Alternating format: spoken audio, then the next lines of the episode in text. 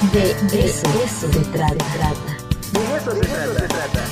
El Flaco Dragón. Hora de comer. La gastronomía al aire. Con Rafa Navarro. De eso se trata.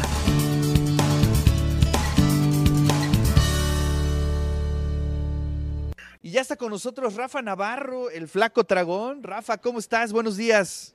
Hola Ricardo, buenos días. Muy contento como siempre estar aquí con ustedes. Oye, pues qué gusto saludarte. Nosotros aquí en vivo desde la Facultad de Administración.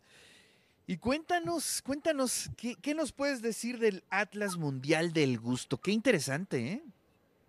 Pues sí, Ricardo, la verdad es que, mira, ya había oído esto porque muchas veces las notas de prensa, ¿no? Que dicen, tal platillo mexicano ganó el mejor del mundo, no sé qué, y que hacen mucho eco a nivel nacional en la prensa, salen en todos los medios, en las redes, etcétera, etcétera.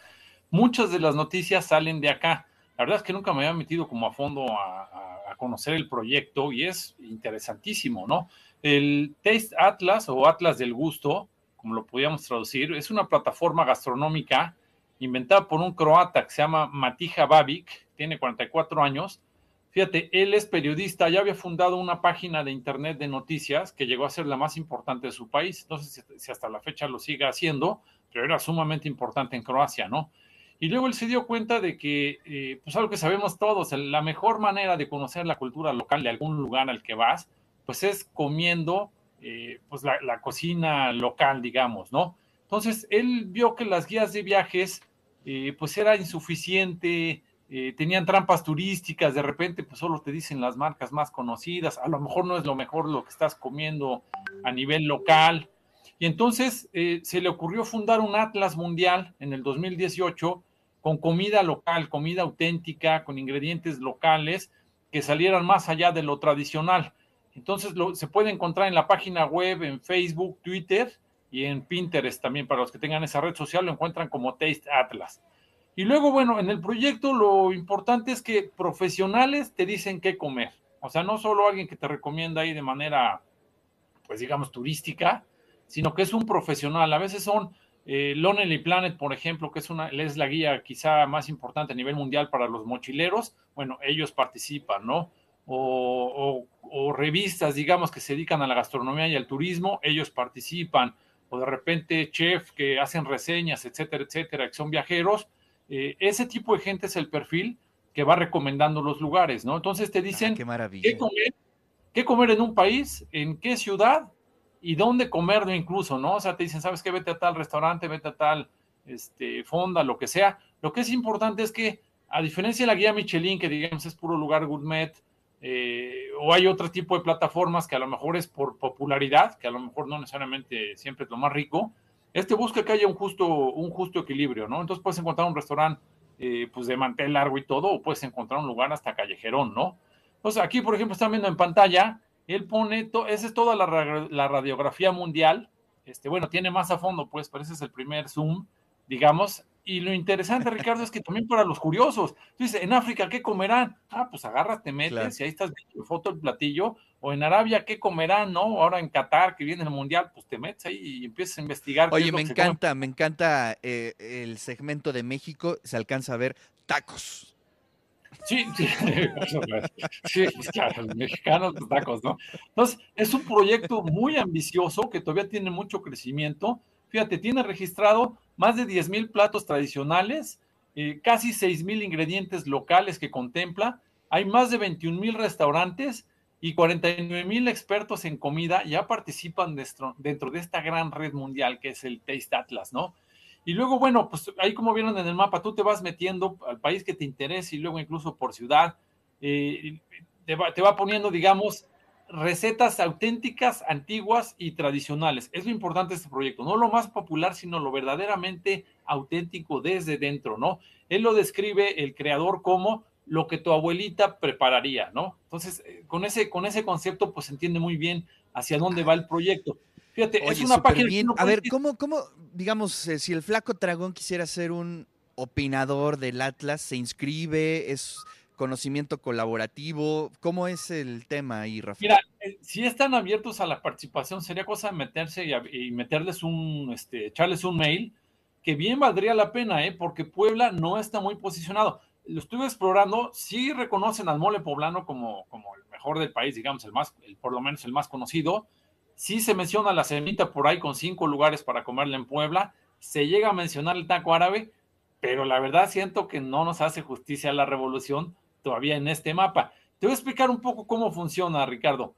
Eh, los sitios turísticos pesan mucho. O sea, a lo mejor te encuentras lugares de Puerto Vallarta, este, de Quintana Roo, de San Miguel Allende. ¿Por qué? Porque los turistas son quienes comentan, ¿sabes? Todas estas redes como de, de, comentadores de gastronomía son quienes van posicionando luego los lugares. Te voy a poner un ejemplo. Eh, la cochinita pibil en el 2021 eh, ganó como el mejor platillo del mundo, ¿no? En una de las clasificaciones que hicieron a lo largo del año. Entonces, pues tú pensarías, bueno, pues la ganaron obviamente en Yucatán, en un pueblo, en Mérida, qué sé yo, un restaurante buenísimo, un lugar callejero.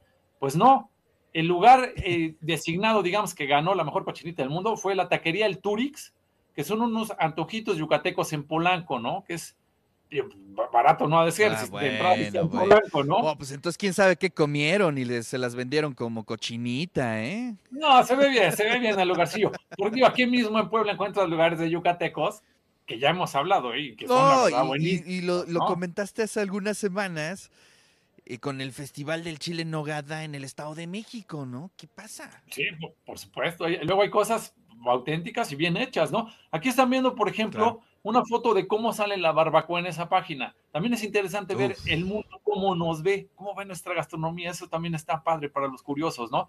Esto es porque el año pasado la barbacoa ganó el quinto lugar en las en técnicas de, cocina, digamos, ¿no?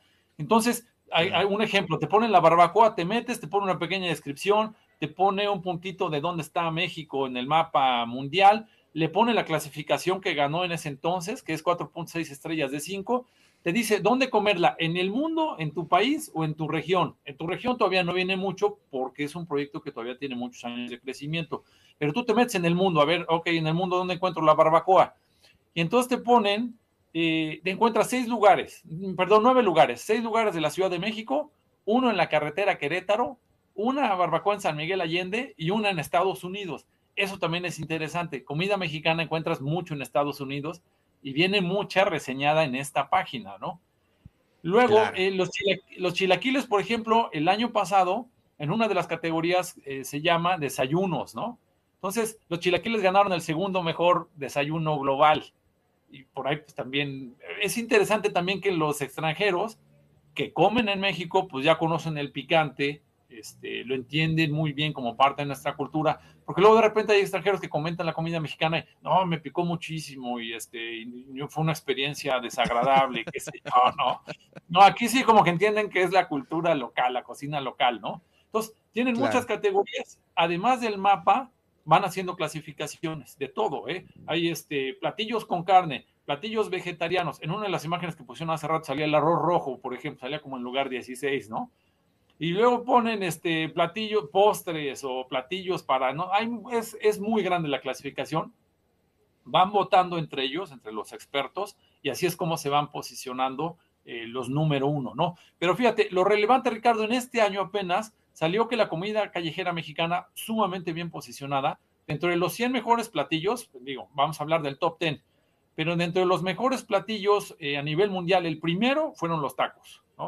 El segundo es un platillo de Japón. El tercero son las hamburguesas con queso de, Estados Unidos. Cuatro, la India tiene un, platillo que se llama roti. El quinto es baozi de China. Y luego regresamos con México. En sexto lugar quedaron los nachos. En séptimo, el pho de Vietnam, que es un caldo ahí como con pasta y verduras y otras cosas que hacen. En octavo lugar, el burrito. En noveno, los tamales. Y en décimo, las fajitas de Texas. Entonces, a México le fue muy bien porque se está como poco a poco reconociendo más esta comida mexicana, pero callejera, ¿no? Ya no solo, a veces sí sale la de los altos restaurantes en la Ciudad de México y los, los que están así muy, una categoría muy, muy perrores, digamos que también está muy bien, porque también necesita nuestra gastronomía eso, pero también la gastronomía mexicana callejera se está reconociendo, ¿no? Ahí describen al taco en, esta, en este lugar que ganó el primer lugar, como básicamente cualquier cosa que se come con tortilla blanda y hay una variedad infinita de ellos. También está padre pues, ver cómo. Pues está, está buena la definición, ¿eh? Prácticamente cualquier cosa y eso hay que aceptar. ¿no? Sí, por supuesto, Ricardo. Y bueno, pues ahí está el proyecto del Taste Atlas o Atlas eh, Mundial del Gusto, que se me hace un proyecto increíble. Tiene sus detallitos todavía en, la navegación, en meter todavía más productos, eh, por ejemplo, los que les digo de Puebla, ¿no? Pero la verdad, en general, es un, es un megaproyecto, ¿no? Me recordó mucho, hay un proyecto que se llama Radio Garden, que es igual, pero es de estaciones de radio del mundo, Ricardo. Tú te vas metiendo, le vas dando vuelta al mundo y vas viendo las estaciones. Este se me hizo así como muy parecido, pero de comida, ¿no? Y a los que nos gusta estar curioseando y, y, en este imaginario de qué se come en otros lugares, pues a darle.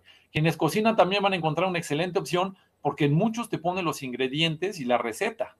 Entonces, a lo mejor tú dices, bueno, voy a preparar un platillo de la India que en mi vida he visto y pues te avientas a como puedas, y eso también está padrísimo, esa capacidad de, exploración, ¿no? Y bueno, Ricardo, rapidísimo, para el fin de semana, y ahí les va la agenda, ¿no? Un par de cosas. Ahí está, la sección deseada, la agenda del Flaco Tragón. ¿Dónde vamos a ir este fin de semana? Este fin de semana, indudablemente, Ricardo, empieza la temporada del mole de caderas, muy esperada en nuestro estado, en Tehuacán, su región, y la ciudad de Puebla, ¿no? Entonces, en este fin de semana eh, se abre el día viernes, se hace el Festival de la Matanza, que es patrimonio cultural del Estado ya desde hace muchos años. Y bueno, el sábado también van a repetir el festival para los que no puedan entrar el día viernes, que es, es un ritual, una danza, este, y tienen al animalito, lo bailan, hay flores, el incienso. Es, es muy padre, he tenido oportunidad de verlo y es buenísimo.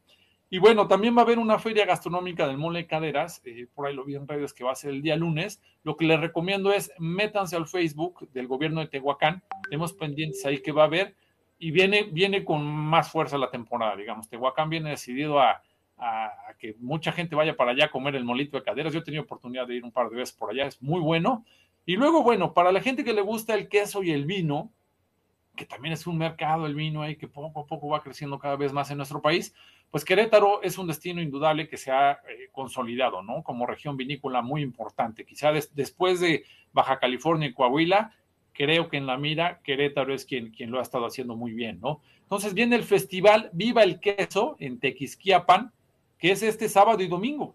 Fíjate, estuve explorando qué va a haber por allá, quesos de nueve estados de la República y cavas invitadas. Entonces, a la gente que le gusta el vinito, por allá indudablemente vale la pena que se den una vuelta a Tequisquiapan. Ahí lo estamos Oye, pues qué maravilla, pues ahí está la, agenda. Híjole, pero pues ante el mole de caderas, pues ya, nada se puede hacer. Ese es, ese es mi platillo favorito, lo confieso. Sí me gusta el chile en nogada, sí me gustan otras cosas, pero el, el mole de cadera se me hace algo extraordinario completamente. Y bueno, pues arrancan, empieza la temporada, a ver cuánto nos echamos en este año.